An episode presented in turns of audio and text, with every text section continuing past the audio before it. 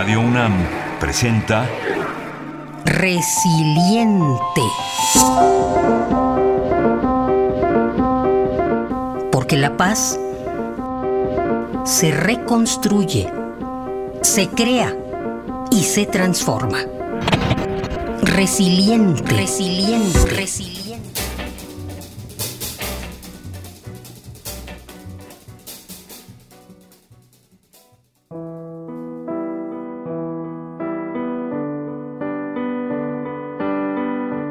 Hola a todos los radioescuchas, eh, mi nombre es Luna Marán, yo soy originaria de la comunidad zapoteca de Guelatao, que está en la Sierra Norte del estado de Oaxaca, es una comunidad pequeña, como de un poco más de 500 habitantes, y desde ahí este, vivo de manera un poco nómada este, entre la ciudad de Oaxaca y lo que me toca salir a otros, a otros lados en la realización de proyectos que tienen que ver con el hacer comunidad por medio del cine.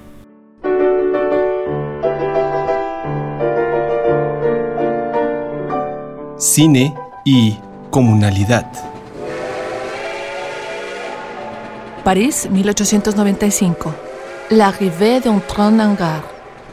La llegada de un tren a la estación de la Ciotat es considerada la primera proyección cinematográfica de la historia.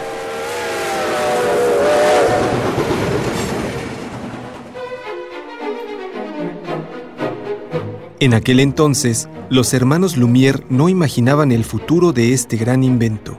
120 años después, Francia se mantiene como uno de los países con una notable producción cinematográfica.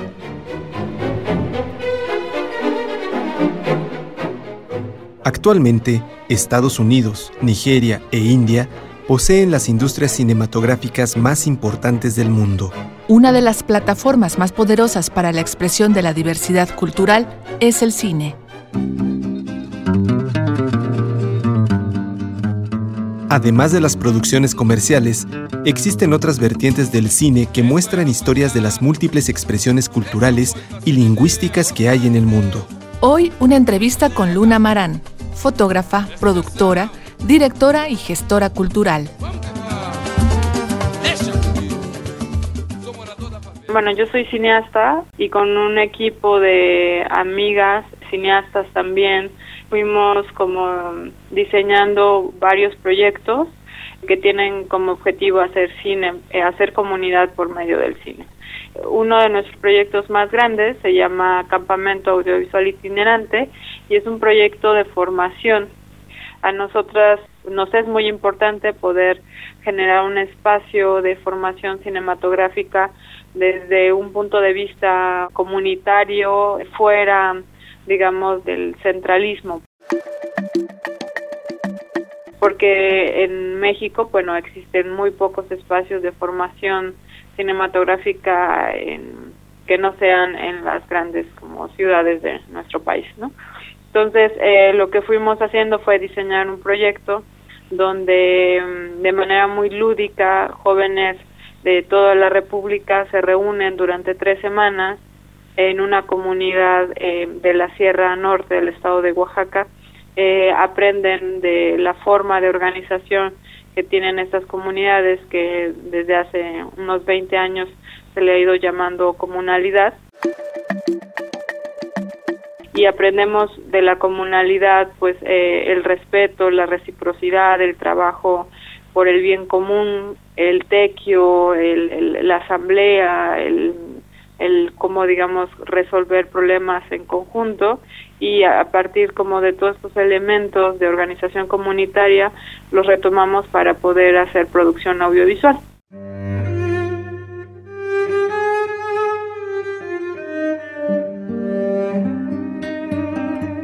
La calenda audiovisual tiene como ejes la comunalidad, la equidad de género y la diversidad cultural.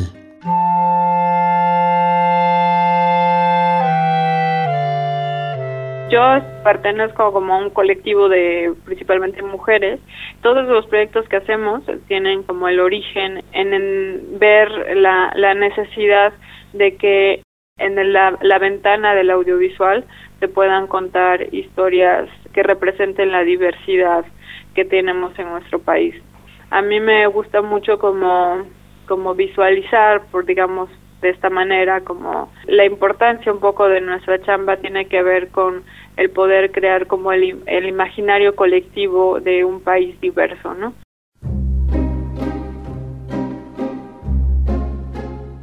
Mientras nosotros en nuestro imaginario colectivo coexistan toda esta diversidad de comunidades que habitan este país, podemos como apreciarlas, aprender de ellas, disfrutarlas y también eh, respetarlas, ¿no? O sea, sin nuestro nuestro imaginario eh, no existen estas comunidades eh, o esta diversidad, pues simplemente no no hay forma que que nos importe si les pasa algo, si entra una minera y desaparece la comunidad. Me hubiera gustado ser veterinaria porque me gustan mucho los animales. Quería yo ser Benjuárez, pero no llegué. Un mito que la mujer no, no estudiara, ¿no? Porque pues no era, el estudio no era para la mujer. Me parezco tanto a ti, escrita, dirigida y producida por Luna Marán, cuenta la historia de tres abuelas y tres jóvenes de la Sierra Norte del estado de Oaxaca. Esta producción nos lleva a los universos íntimos de mujeres de distintas generaciones. Un encuentro con retratos de la vida cotidiana, atmósferas y testimonios profundos acerca de la vida y los deseos de sus protagonistas.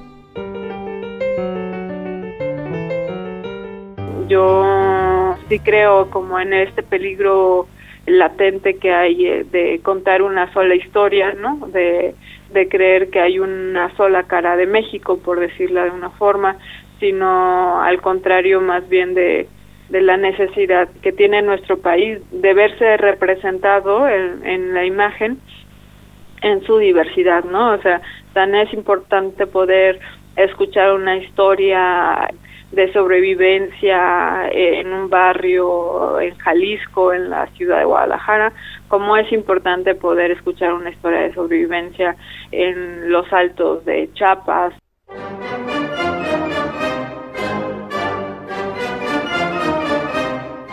México es uno de los países con mayor diversidad cultural y lingüística.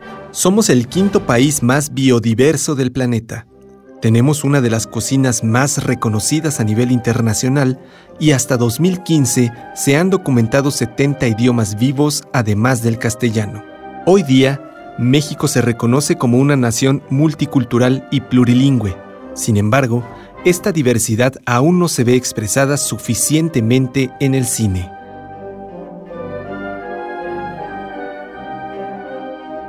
Yo creo que, que es muy importante también reconociendo, ¿no? O sea, conociendo todas esas caras que tiene nuestro país, ya que insistimos en la creación de un estado, creo que hay que insistir en que ese estado pues es diverso, pues no tiene ni, ni dos ni tres colores ni mucho menos, tiene un, un arco iris de, de formas que hay que representar.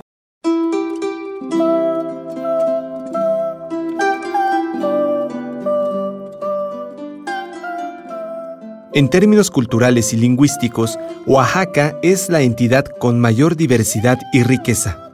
Se hablan 15 idiomas, con 176 variantes lingüísticas reconocidas por el Catálogo de Lenguas Indígenas Nacionales. En contraste, Oaxaca sigue siendo una de las cinco entidades más pobres del país, concentrándose mayoritariamente en zonas de pueblos indígenas.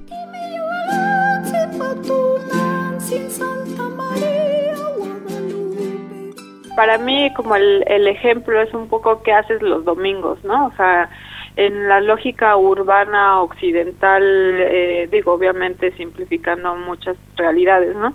Eh, un domingo es un día de descanso, ¿no? En la lógica comunal, por decirla, eh, un domingo es un día de trabajo, eh, un día donde la gente se reúne en asamblea o, o se reúne para hacer tequio, para limpiar las calles, para eh, montar una pared que se necesita, para resolver conflictos, para hacer fiesta también, ¿no?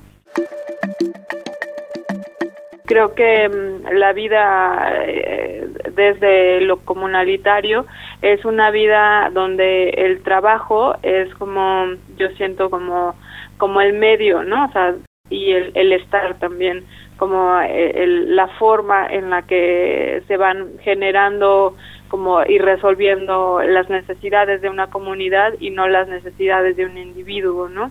Entonces, en digamos la, la vida comunalitaria es una vida en donde todo el tiempo, digamos, se está sembrando, se está sembrando armonía, se está sembrando trabajo y se, se está generando como esos espacios de bienestar que en mi caso que yo he tenido como el privilegio de haber crecido en una comunidad, pues hizo que yo tuviera una infancia en un espacio de seguridad donde yo no tenía miedo de salir a la calle cuando era niña, ¿no? Ni cuando era adolescente, ¿no?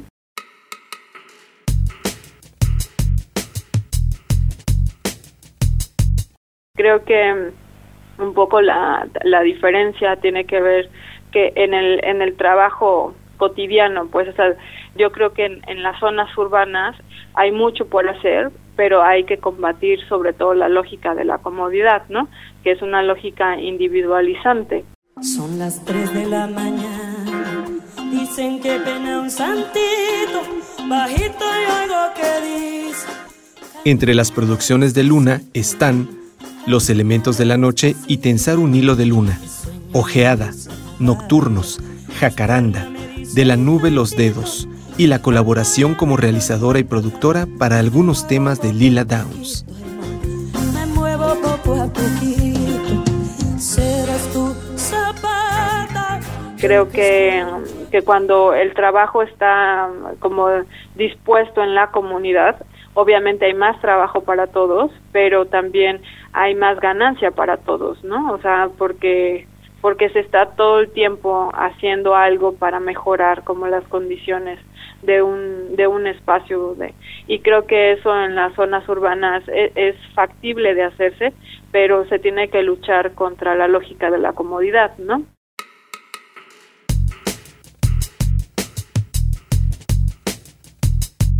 creo que mientras en las zonas urbanas se pueda trabajar buscando el proveer eh, el bien común se podrían ir como generando estrategias y obviamente son trabajos a mediano y largo plazo, ¿no?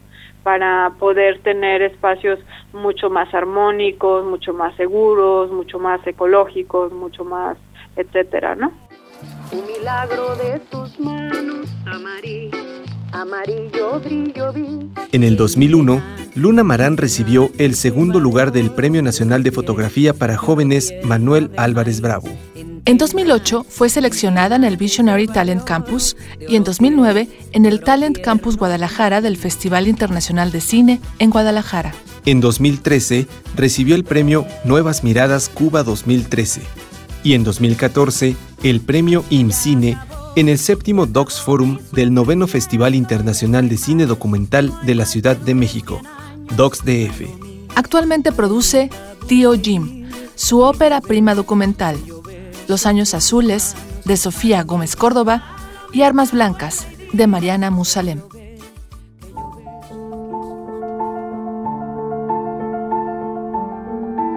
Si deseas ponerte en contacto, escribe a resilienteradio.gmail.com o a radio.unam.mx. También visita nuestras redes. En Facebook y Twitter somos Radio UNAM.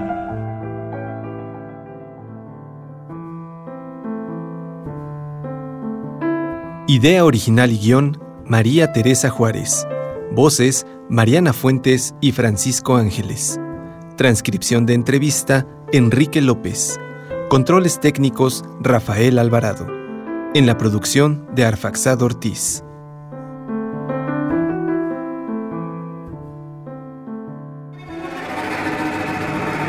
Radio UNAM presentó Resiliente.